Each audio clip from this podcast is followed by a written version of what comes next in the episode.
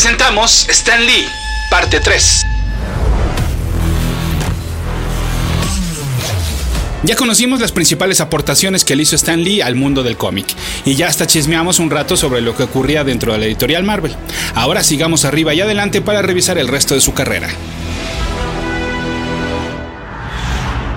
Escuchas. Escuchas un podcast de Dixo. Escuchas a Capitán Pada y sus monitos.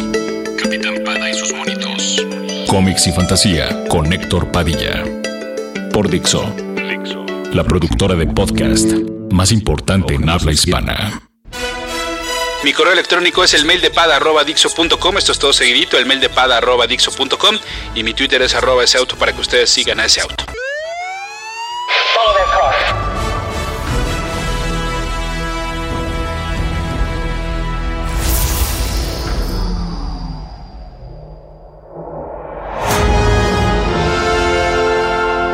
Parecería contradictorio el hecho de que a Stan le costaba mucho trabajo relegar el trabajo de escritor de Marvel, considerando lo que era el estilo Marvel eh, que les platiqué en las entregas anteriores. Era tanto el trabajo que recordemos aquellos errores legendarios como cuando a El Hombre Araña le llamó Superman en voz del Dr. Pulpo en el Amazing Spider-Man número 3. O cuando a Peter Parker le puso Peter Palmer en el Amazing Spider-Man número 1 o como cuando en lugar de Bruce Banner le puso Bob Banners en el Fantastic Four número 25. Dato curioso, esto provocó que luego Stan Lee, muy a la manera del No Price, declarara que la única manera de arreglar esto, pues era que a partir de ese momento el nombre oficial del personaje iba a ser Robert Bruce Banner. Bueno, y tampoco olvidemos cuando en dos números diferentes de Hulk, tanto el Mayor Talbot como Rick Jones le llamaban a Betty Ross Betty Brandt, o sea, al interés romántico de Bruce Banner la confunden con el interés romántico de Peter Parker. O bueno, hablando de Hulk y Rick Jones, este último diciéndole al monstruo verde que está ahí para asegurarse de que regrese a ser el Dr. Don Blake, o sea, Thor, y no el Dr. Bruce Banner. Hablando de nombres equivocados, durante todo el X-Men 36, a Ángel, cuyo nombre sabemos es Warren, fue llamado Scott por sus compañeros, o sea, lo confundieron con Cíclope. Pero Stan no solo cometió errores como escritor, sino como editor. Se le pasaron algunas grandes pifias de los dibujantes, como cuando en el Fantastic Four 88 Kirby le puso dos manos izquierdas a Reed Richards. Afortunadamente años después, Rick Buckler lo hizo peor. Le dibujó tres manos al mismo personaje, o sea, dos brazos con dos manos y una pierna con otra mano. O bueno, ¿y qué me dicen del que según el especial de Official Marvel No Price Book es el más grande error de todos? Imagínense esto. Los lápices de Jack Kirby, las palabras de Stan Lee, Tales of Suspense número 92, 1967, el Capitán América enfrentándose a un villano. El superhéroe ha decidido dar todo por el todo para terminar con la pelea, dibujado magistralmente por Kirby, hablando propio y con coraje gracias a la personalidad que le impregnaba Lee. El Capitán América dice, muy bien, estoy listo para enfrentarte. Vamos a terminar con esto. Solo uno de nosotros saldrá vivo de esto, bajo su propio pie. Corte A, el Capitán América saltando para darle un gran golpe a su enemigo con su escudo y gritando, ¡Y no voy a ser yo! Es decir, repito el diálogo, solo uno saldrá vivo de esto. ¡Y no voy a ser yo! Ok, Capitán América. Capitán Pada y sus monitos. Bueno, pero ¿qué mencioné por ahí? ¿Un no price? Bueno, creo que también valdría la pena explicarlo, ¿no? Porque era otro de esos conceptos que volvían a la comunicación que tenía la editorial con sus lectores, pues de manera muy especial y que en gran parte era encabezada por Stan Lee, como ya lo veíamos en los podcasts anteriores. Cuando algún lector detectaba un error en alguna de las publicaciones o de las historias, las editoriales solían darles un premio, ya fuera dinero en efectivo, cómics gratis o algo similar. A partir de esa práctica, Stan Lee lo hizo a su manera y creó el no price. Al principio el premio pues era literal nada, o sea, solo te ganabas una mención en un cómic. Stan explicó que al no haber premios no había perdedores. Y también había diferentes maneras de ganar, como por ejemplo enviar una carta en la cual explicaras lo que era para ti la Marvel Age of Comics, o por ejemplo argumentar si Namor era un mutante o no. Los lectores exigieron más y entonces sí se implementó el no price a cambio de detectar errores de tipografía como los anteriormente mencionados o un error de continuidad, como por ejemplo que en un número de los Cuatro Fantásticos Hulk dijera que no le gustaba la pizza con piña y que en otro ejemplar de los Vengadores saliera comiendo pizza con piña. Es solo un ejemplo, esto no sé si ocurrió en alguna ocasión. Pero pronto el concepto evolucionaría, ya no se valía solamente detectar el error, sino justificar el por qué no era un error. Así entonces el más creativo se llevaría un no price. Por ejemplo, este también nos, no ocurre, pero podría ser. Eh, argumentar que debido a que el organismo de Bruce Banner cambia cuando se transforma en Hulk, entonces quizás sus papilas gustativas también sufren una metamorfosis y lo que hoy no le gusta posiblemente mañana sí. O sea, siguiendo con el mismo ejemplo de la pizza con piña. Pero bueno, a lo mejor también la justificación estaría un poco más de creatividad, pero bueno, entendieron. Sin embargo, los fans siguieron exigiendo algo físico a cambio y entonces a los ganadores a vuelta de correo se les enviaba un sobre que decía felicidades, este sobre contiene un genuino no price de Marvel que acabas de ganar. Lo que sí es que el sobre no traía nada, nada, nada, nada. Varios lectores no captaban el chiste y escribían de vuelta argumentando que no sabían qué hacer con el sobre o dónde canjearlo o que a lo mejor el premio se había perdido en el servicio de correo. Conforme el universo Marvel fue creciendo y, fue, y se fue complicando mantener una continuidad que le permitiera a un escritor usar a Ant-Man sin importar que otro lo tuviera el mismo mes atrapado en una jaula, pues la política del No Press cambió. De entrada porque el mensaje que querían dar y que años después reforzó Joe Quesada con esta visión editorial es que solamente disfrutáramos de dos buenas historias de Ant-Man sin importar el que nos tenían que contar cómo se había escapado de esa jaula. Y sí, bueno, también entonces la política de los no price fue cambiando, inclusive hubo años en que se dejó de hacer esta práctica. La más reciente y que pocos conocen que aún existe desde hace algunas décadas es que el no price se le da a aquellos que hagan una buena acción, que puede ser desde el enumerar todas las apariciones que ha tenido, no sé, Electro, cosa que hoy en día pues ya también es súper fácil porque la puedes encontrar con varios clics, hasta el donar una caja de cómics a una casa hogar. Ejemplos como este último son los más meritorios e inclusive se han otorgado no price digitales por acciones como esta. A finales de los 90 la Stan Soapbox regresó a los cómics de Marvel, pero la dinámica era diferente a la de la tradicional que les platicaba en el podcast pasado, porque aquí lo que consistía es que tú mandabas una pregunta a Stan y este te la respondía en su columna y de esta manera si salía publicada tu mm, pregunta te ganabas un no price. Por pura curiosidad me metí a eBay a ver si hay sobres originales no price y pues en realidad no hay tantos como yo pensaba, ¿eh? Te los andan vendiendo como entre 700 y 1800 pesos, que no está tan mal para un pedazo de memorabilia clásica pues de la Marvel Age of Comics. Capitán Pada y sus monitos.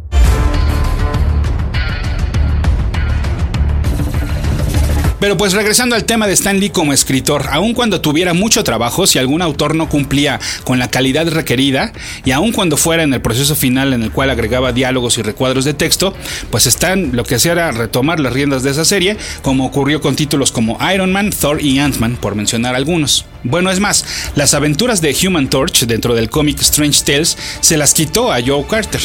¿Quién? Bueno, pues nada más y nada menos que era el alias de Jerry Siegel, el co-creador de Superman.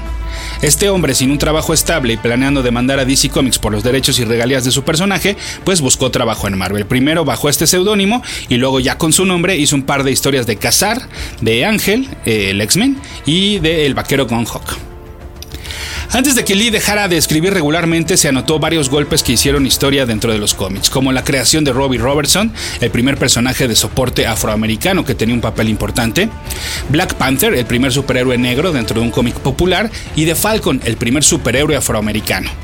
Además, desafió a la Comics Code Authority, como ya se los había platicado, al publicar los números 96, 97 y 98 de The Amazing Spider-Man sin el sello de esta organización, quienes no habían aprobado dicha historia en la cual Harry Osborn sufría de una adicción a unas pastillas y se mostraba a otros de sus compañeros de la universidad bajo los efectos de una droga.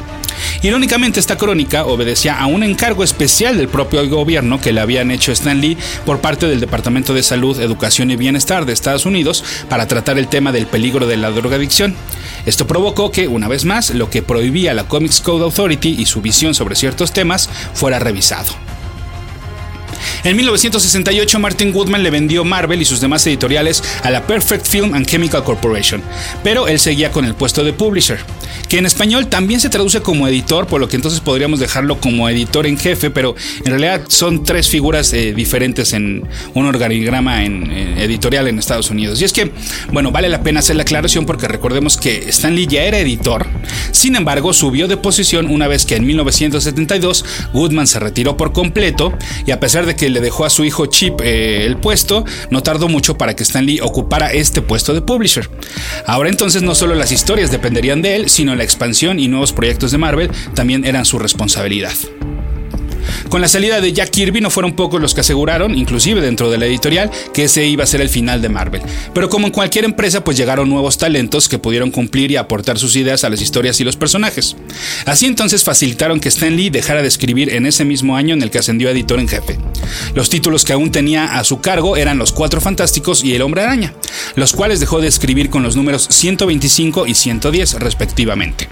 Aunque cabe, mencionar, perdón, que ya parte de esos talentos nuevos como Archie Eh, Roy Thomas y Jerry Conway ya se habían encargado de algunos números antes de que Stan Lee los dejara por completo. Otro de esos nuevos talentos fue el muy hippie Dennis O'Neill, a quien Stan regañó en alguna ocasión por llevar puesta una playera que mostraba una hoja de cannabis. Al mismo Dennis, uno de los editores de las revistas de Woodman, le encomendó la tarea de darle LSD a Stan. La misión era ponerle un cubo de azúcar con droga en su café pero Dennis no aceptó. Atrás quedarían esas reuniones que Stan tenía con su equipo de dibujantes, en las cuales les pedía que no se olvidaran del dinamismo, que cada palabra hiciera avanzar la historia, que si un personaje golpeaba con la mano un escritorio, el impacto debería ser estruendoso, que si alguien era golpeado, debería salir volando por el aire, que cada que uno hablara debía ser presentado con la boca bien abierta, y si no quedaba claro, pues entonces Lee se subía a su escritorio para ponerle voces a los personajes y para actuar, literal, las poses de acción en las cuales deberían de ser dibujados. Capitán Pada y sus monitos. Stan había aprendido muy bien de Woodman de seguir la corriente. Cuando el cómic llegó a inspirar y a comentarse en círculos de arte y a comenzar a dejar de ser visto como un producto solo de entretenimiento, la editorial no dudó en poner un sello en las portadas que presumía cada ejemplar como una Marvel Pop Art Productions. Pero además también se comenzaron a experimentar con nuevos formatos en el impreso. La tira cómica de Spider-Man para periódicos la inició en 1977. Y todavía con Kirby realizó The Silver Surfer The Ultimate Cosmic Experience, que se lanzó en 1978 bajo el sello Marvel Fireside Books, que en realidad se trataba de una alianza con la famosa editorial Simon Schuster. Esa aventura del deslizador de plata se considera la primera novela gráfica de Marvel. No fue el único material que se imprimió bajo este formato, que además presentaba un tamaño y calidad diferente a los que se nos tenía acostumbrados con los cómics mensuales. Sin embargo, sí fue el único que contenía trabajo completamente nuevo y exclusivo. Porque primero se publicaron los famosos libros Origins. El primero, Origins of Marvel Comics, presentaba las historias de orígenes de los más famosos personajes de la editorial, con una introducción y textos escritos por Lee. Y algunas historias nuevas con otros realizadores de la editorial. Posteriormente llegaron Son of Origins, Bring on the Bad Guys y The Superhero Woman. Además, también se publicaron algunos libros con actividades y juegos, uno de cocina con recetas y el también muy famoso How to Draw Comics de Marvel Way. De esta manera los personajes de Marvel estaban llegando a otro público y a otro mercado, situación que hoy en día pues hasta nos parece normal cuando cada vez vemos más novelas gráficas y publicaciones, perdón, en otros formatos, en librerías y en tiendas departamentales. Tan solo el Origins of Marvel Comics llegó a vender 100.000 copias, por lo que entonces las estrategias de Lee estaban funcionando. Todo esto ocurría en la primera mitad de los 70 donde Roy Thomas sucedió a Lee en el cargo de editor.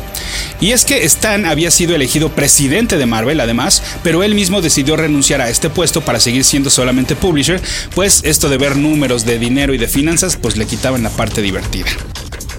Fue Thomas quien se encargó de poner la legendaria frase Stan Lee Presents en la primera página de cada cómic, tradición que continuó por muchos años y que ahora podríamos decir ha sido sustituida por los créditos de creación del personaje titular y también un puesto honorario que tiene Stan Lee dentro de la editorial. Sí, pues a Stan Lee le daban más crédito, pero cierto es que también a inicios de esa década, y pues claro, ya con la experiencia de lo que había ocurrido con Ditko y con Kirby, pues Stan no se cansaba de pregonar la importancia que tenían los dibujantes en el proceso de cada cómic. Capitán Pada y sus monitos. Palabras de Joe Quesada, actual director creativo de Marvel Entertainment y editor en jefe de Marvel durante 10 años. Solo él y Stan Lee han ocupado dicho puesto durante tanto tiempo. Stan Lee es un mutante. Así es, se la pasó décadas escribiendo historias fantásticas de superhéroes, pero muy pocos nos dimos cuenta de que la razón por la cual pudo hacerlo de manera tan extraordinaria es porque él es uno de ellos. Siempre dicen, escribe sobre lo que sabes, ¿no? Pues ahí está.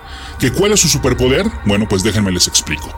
En 1971 mi padre me compró mi primer cómic, el Amazing Spider-Man 98.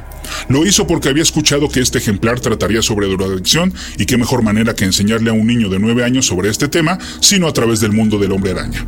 Lo que mi padre nunca se dio cuenta es que en realidad estaba provocando otro tipo de adicción en mí.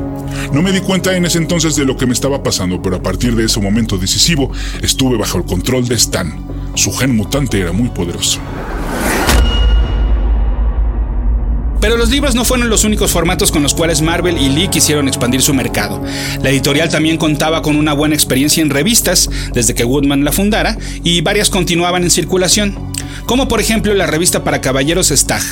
En 1953, un hombre quiso sacar una revista similar llamada Stag Party, nombre al cual por supuesto Woodman le advirtió pues que no iba a poder hacerlo. Este tipo, de nombre Hugh Hefner, decidió entonces llamarla Playboy. Hubo revistas para adolescentes y también del tipo antología, como Epic Illustrated, que buscaba hacerle competencia a Heavy Metal. También hubo un esfuerzo por retomar el mercado que había dejado libre Classics Illustrated, estas legendarias adaptaciones de novelas y obras literarias, pero en cómic. Esta mm, Marvel, pues entonces decidió lanzar Marvel Classics Comics. También hubo ediciones de bolsillo y que bueno, pues que ahora de hecho en alianza con Archie Comics podríamos decir que regresan este, este tipo de formato aprovechando su famoso digest que pues ha hecho también que Archie sobreviva en gran parte de mercados que no necesariamente tienen que ver con las tiendas este, especializadas en cómics. Para estas alturas ya había varios productos con la licencia de los personajes de Marvel y también ya se había estrenado la caricatura de Marvel Super Heroes que animaba los paneles de historias ya impresas en los cómics. Pero había que seguir creciendo y entonces comenzaron más pláticas con ejecutivos de cine y de televisión. Y no solo eso, en algún momento Stan develó que había estado en pláticas con Paul y Linda McCartney por una parte y con David Bowie por otra. Bueno, pues más allá de una foto juntos, Paul y él, y de un par de especiales literal sobre los Beatles, en el cómic con formato de revista Marvel Super Special, pues no pasó nada más con los McCartney. Y con Bowie lo único que encontré fue una declaración y fotos de Angie Bowie, la entonces esposa de David, también conocida como Jeep Jones. Ella asegura que Stanley les prestó, supongo que se refiere a ella y a David, los derechos de Daredevil y de Black Widow por un año. Ella y el actor Benny Caruthers pues se tomaron unas fotos interpretando a estos personajes y que existen dos o tres de ellos en, en, disfraz, las cuales mandaron a diferentes estudios para que se animaran a realizar una serie de televisión. Y bueno, como podrán imaginarse, esto nunca ocurrió. Y no es que Stan Lee mintiera, sino que su emoción lo hacía adelantarse demasiado. Recordemos que los tiempos de aquel entonces eran diferentes y entonces, pues si el escritor hablaba de un tema o de una noticia, perdón, en la mencionada Stan Soapbox, pues dentro de tres meses que esta saliera publicada, muchas cosas podían pasar. Y no es que hoy los cómics no estén muy adelantados, pero pues el flujo de información no era tan inmediato en aquel entonces. Así entonces es como también entre lo que se escribió y lo que se anunció, pues posiblemente se cayeron los proyectos para hacer películas de Submariner y de Human Torch, como también el mismo Lee llegó a anunciar.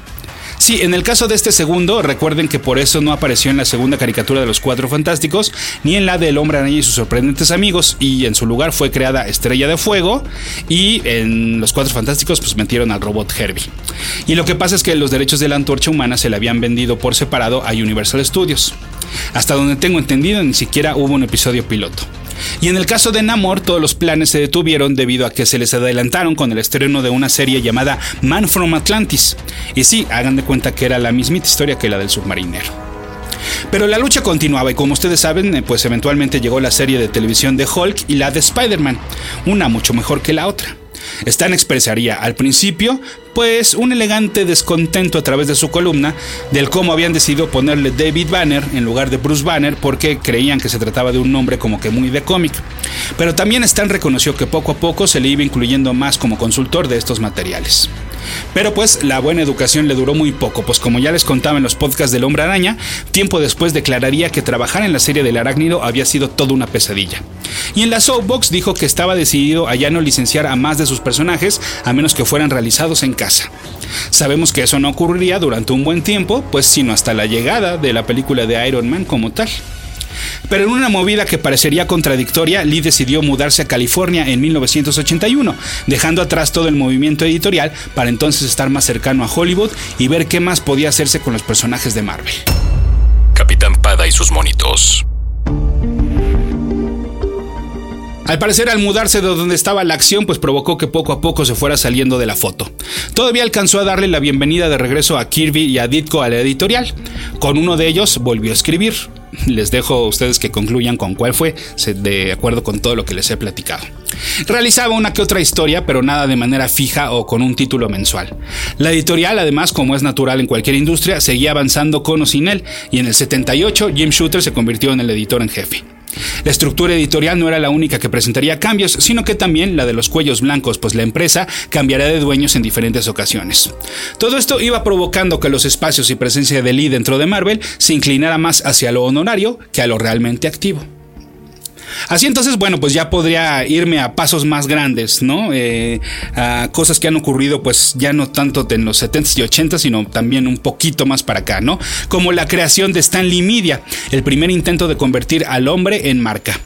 El único éxito que tuvo esta empresa, si se le puede llamar así, fue la serie por internet The Seventh Portal, que fue la primera en usar el término webisode. Pero bueno, pobre Stan, para esta aventura se alió con Peter Paul, un tipo que a la larga resultó ser un distribuidor de drogas y un conspirador. Bueno, hasta con Hillary Clinton ha tenido problemas este tipo. Obvio, pues esto no lo sabía Lee cuando lanzaron esta plataforma de contenido digital que buscaba crear nuevos superhéroes con su respectivo marketing. Stanley Media se lanzó en 1988, pero se declaró en bancarrota en el 2001. Sin embargo, hasta pues a nuestro muchacho nada lo iba a detener y entonces en ese mismo año lanzó junto con otros socios POW, o sea, Purveyors of Wonder, con el mismo concepto que Media, crear nuevos personajes para convertirlos en películas, series de televisión y videojuegos. Uno de los proyectos más sonados, y eso también ya es un decir, si no es que casi casi el único que ha salido de esta empresa fue Stripperella. Se trató de una superheroína que, adivinaron, se dedicaba a combatir el mal bajo esta identidad, pero en su vida diaria era un stripper. Antes de que me digan que en serio eso fue creado por Stan Lee, debo decirles que el resultado fue muy divertido, o por lo menos para mí, y unos poquitos más porque esta serie animada duró solo 13 episodios. Perela.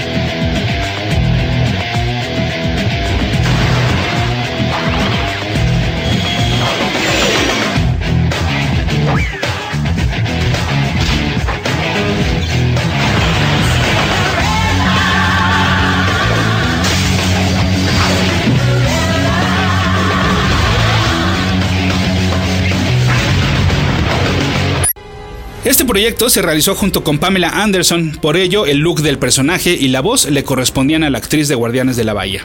En la mayor parte del mundo las escenas de desnudos fueron censuradas, difuminando ciertas áreas, pero en su versión original se mostraban tal cual. Las tramas y los personajes no dejaban de hacer referencias sexuales, pero yo creo que sin llegar a lo vulgar. Claro está que bueno, tampoco es que se tratara de un producto para niños, por lo cual entonces tenían permiso de hacerlo. El proyecto de Stripperella involucraba también un cómic, pero los involucrados nunca lograron ponerse de acuerdo. La caricatura se lanzó en el 2003 y muy pronto la ex stripper Janet Clover, de nombre artístico Jazz, demandó a Viacom, la dueña de Spike TV, que era el canal por el cual se transmitió originalmente Stripperella, a Pamela Anderson y a Stan Lee, argumentando que ella le había dado la idea a este último cuando le hacía un baile. De la poca información que hay sobre este lío, se puede decir que, se deducir, perdón, que pues ninguna corte aceptó el caso, pero que por supuesto, pues esta demanda y estos líos terminaron por sepultar el proyecto de Stripperella. O por lo menos de esta manera, porque lo que sí tengo es un cómic de Stripperella, pero en un intento de reboot que se le intentó hacer al personaje, pero eh, ya no era parecida a Pamela Anderson, ya no tenía nada que ver aquí Pamela Anderson, sino que además este personaje es pelirrojo. Eh, el guion es de Stan Lee y los dibujos son de Anthony Wynn, quien asegura que esta versión de Stripperella está inspirada en la stripper Felix Kane, una ganadora de concursos de pole dance a nivel internacional, y que de hecho además ella aparece en una historia corta que también se incluye en esta publicación, que fue realizada en conjunto entre Deep Cut Productions y Pau Entertainment y que se lanzó en el 2011. Capitán Pada y sus monitos. Desafortunadamente la historia de Pau está más llena de demandas que de aciertos, y es que para el 2007 Stanley Media había sido adquirida por otro sujeto, y una de sus primeras acciones fue demandar a Marvel por 5 mil millones de dólares, argumentando que Stan Lee había cedido los derechos de varios de los personajes de Marvel a Stanley Media a cambio de acciones y un salario. Se supone que esto no es posible porque los dueños de los personajes de Marvel pues son Marvel. Pero eso no fue todo, sino que la misma Stan Lee Media luego demandó a Stan Lee y a Pow Entertainment por, pues obviamente por hay huecos legales y que esto suena tan loco como lo presentaron los medios, porque para muchos fue como si Stan Lee estuviera demandando a Marvel y que luego la empresa que lleva su nombre lo estuviera a su vez demandando. Pero en fin, eh, también entre eh, esta etapa de su vida, pues Stan no solo trabajó con Pamela Anderson y, con Kid Rock, de hecho, en Stripperella, porque Kid Rock se aventó em, la, música de la serie, sino que él también siguió buscando a otros famosos para hacer productos y personajes, como fue el caso de los Backstreet Boys y de Ringo Starr. Como esos, hay muchos proyectos que se le han quedado en el camino y hay otros que de plano son terribles, como la película para televisión Lightspeed. Y otros han tenido mediano éxito, como el reality show Who Wants to Be a Superhero y la serie documental Stan Lee's Superhumans, donde ustedes recordarán, esa ha sido transmitida en varias ocasiones en el History Channel en su versión Latinoamérica, porque, eh, bueno, Stan Lee es el host de, eh, un tipo que pues se la pasa buscando alrededor del mundo gente que podremos decir que tiene superpoderes. Al que le está yendo muy bien es a Chakra de Invincible, que se trata de un superhéroe de la India que ya debutó con dos películas animadas, ya tiene algunos cómics y episodios animados que se transmiten en la aplicación de Robio TV, sí, la misma de los Angry Birds. Chakra es en realidad Raju Rai, un joven de Mumbai. Es el alumno del Dr. Singh quien ha desarrollado un traje que permite activar los siete chakras del cuerpo. Cuando unos tipos quieren robarse el invento, Raju se lo pone y pues ya se imaginarán, se convierte en un superhéroe al instante. Seguramente algo así se refería Stan Lee cuando en la Conque habló que a finales de año tendríamos un superhéroe latino. No tengo ni la menor duda de que se trate de un concepto integral, similar a que le está haciendo con Chakra, que quiera abarcar otros mercados. También eh, Pow Entertainment y Stan Lee han escrito y producido mangas. En uno de ellos, el protagonista es un científico loco llamado, eh, Dr. Dunstan así, ajá, como están. Pues porque en estos y en cualquier otro proyecto, como ya tenemos claro, si Stan Lee puede participar convirtiéndose en un personaje, pues claro que lo va a hacer. Y también ahí vienen los chinos con todo, ¿eh? Sí, porque al momento de escribir esto, se dio a conocer que Pow Entertainment ha sido comprada por Kamsing International Holding, con base en Hong Kong. El objetivo de esta compra es, así lo dijeron ellos, crear otra Marvel dentro del mercado asiático. Con este movimiento, Lee dejará de ser el director de Pow Entertainment, pero se quedará como el jefe creativo. Capitán Pada y sus monitos. Pero quiero dejar ya a un lado los proyectos multimedia de Stan Lee para enfocarme de nuevo en los cómics, y es que eh, no podría terminar la revisión de su vida y obra sin mencionar tres productos en específico. El primero es Just Imagine, la reversión que hizo Stan Lee de los personajes principales de DC. Así es, los 13 números especiales que comenzaron a salir en el 2001 y en los cuales Stan se alió con diferentes dibujantes de primer nivel para hacer su versión de Batman con Joe Kubert, Wonder Woman con Jim Lee, Superman con John Buscema. Green Lantern con Lane Wayne, The Flash con Kevin Maguire. Luego todos estos se juntaron en el especial JLA con Jerry Ordway, para entonces darle paso a la siguiente camada. Robin con John Byrne, Shazam con Gary Frank, Aquaman con Scott McDaniel, Catwoman con Chris Bacalo y Sandman con Walter Simonson. Y como no puede haber un universo DC sin Crisis, pues sí, todos estos se unieron en el último especial llamado simplemente Crisis, cuyo arte corrió a cargo de John Cassaday. No fueron estos los únicos personajes que aparecieron dentro de los ejemplares, porque además cada uno contaba con una historia cortita secundaria, donde, y además también en las historias principales, hay diferentes guiños y referencias a todo el universo DC.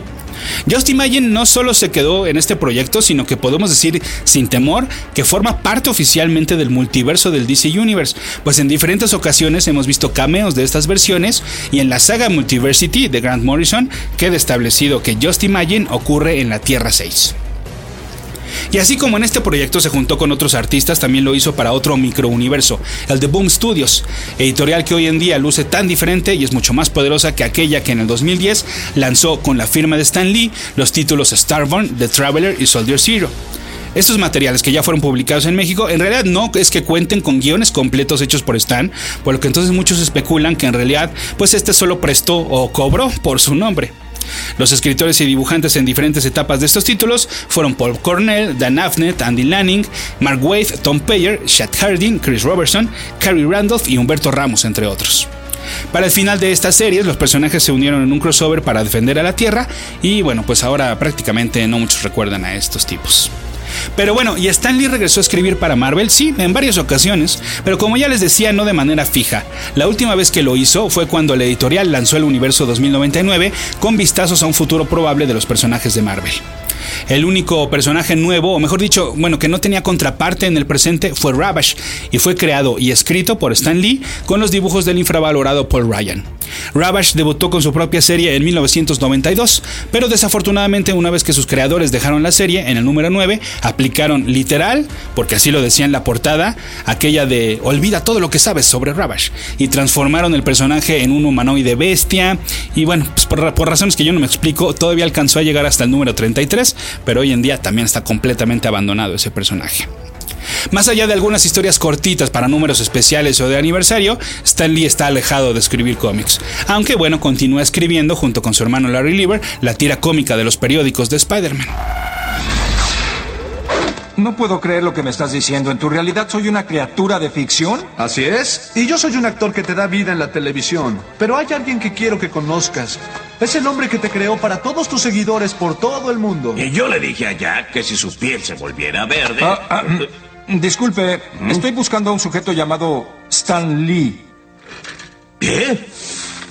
Spider-Man. Pam, ¿quieres detener las llamadas por un rato? Creo que finalmente me volví loco. ¡Oh, hombre!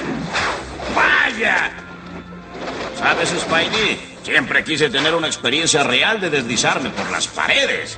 Y yo siempre quise darle las gracias por hacerme un héroe de verdad. Eso quiere decir que me hizo de su interior. Gracias. ¡Ay! ¡Me lo digas! Después de haber salvado todas las realidades, ¿a dónde irás después de aquí? A buscar a Mary Jane. Mi Mary Jane. Sé que ella sigue con vida. No puedo esperar más para verla. Por mucho tiempo pensé que no quería ningún espacio para mí. Pero ahora, después de todo lo que he pasado, por primera vez me gusta mi vida, me gusto yo. Y por primera vez no quiero cambiar nada en mi vida. Dios, definitivamente no eres el mismo sujeto del que yo he estado escribiendo todos estos años. Bueno, Stan, todos tenemos que crecer alguna vez, supongo. A unos personajes de ficción. ¿Spider-Man? Es tiempo de irse. ¿Quién es esa dama tan exótica? Ah, ella es mi guía. Fue un placer conocerlo. Cuídese mucho. Tú también, Spider-Man. Hasta luego y buena suerte. Wow, me pregunto cómo voy a bajar de aquí ahora. Supongo que puedo esperar a que vengan los cuatro fantásticos para que me bajen de aquí. Capitán Pada y sus monitos.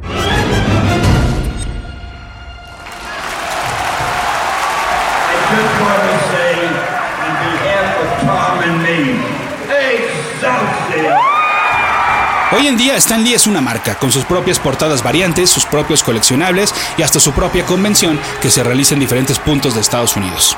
Hoy en día es el hombre cameo, lo cual ha disparado su popularidad y la ha sacado del impreso para volverlo en toda una figura pública del entretenimiento moderno.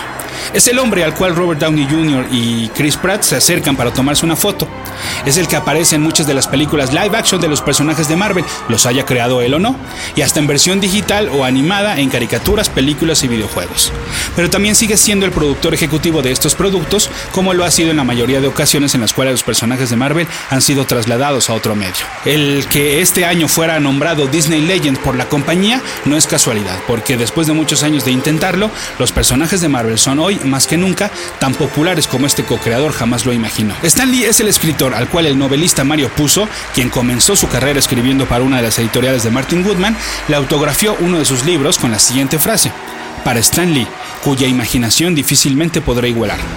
Puzo posteriormente escribiría El Padrino y el screenplay de la primera película de Superman. Por ello, y porque sigue activo y sigue creando y sigue siendo The Man, le deseamos larga vida a él y a su legado. Excelsior, Stan Lee. Excelsior.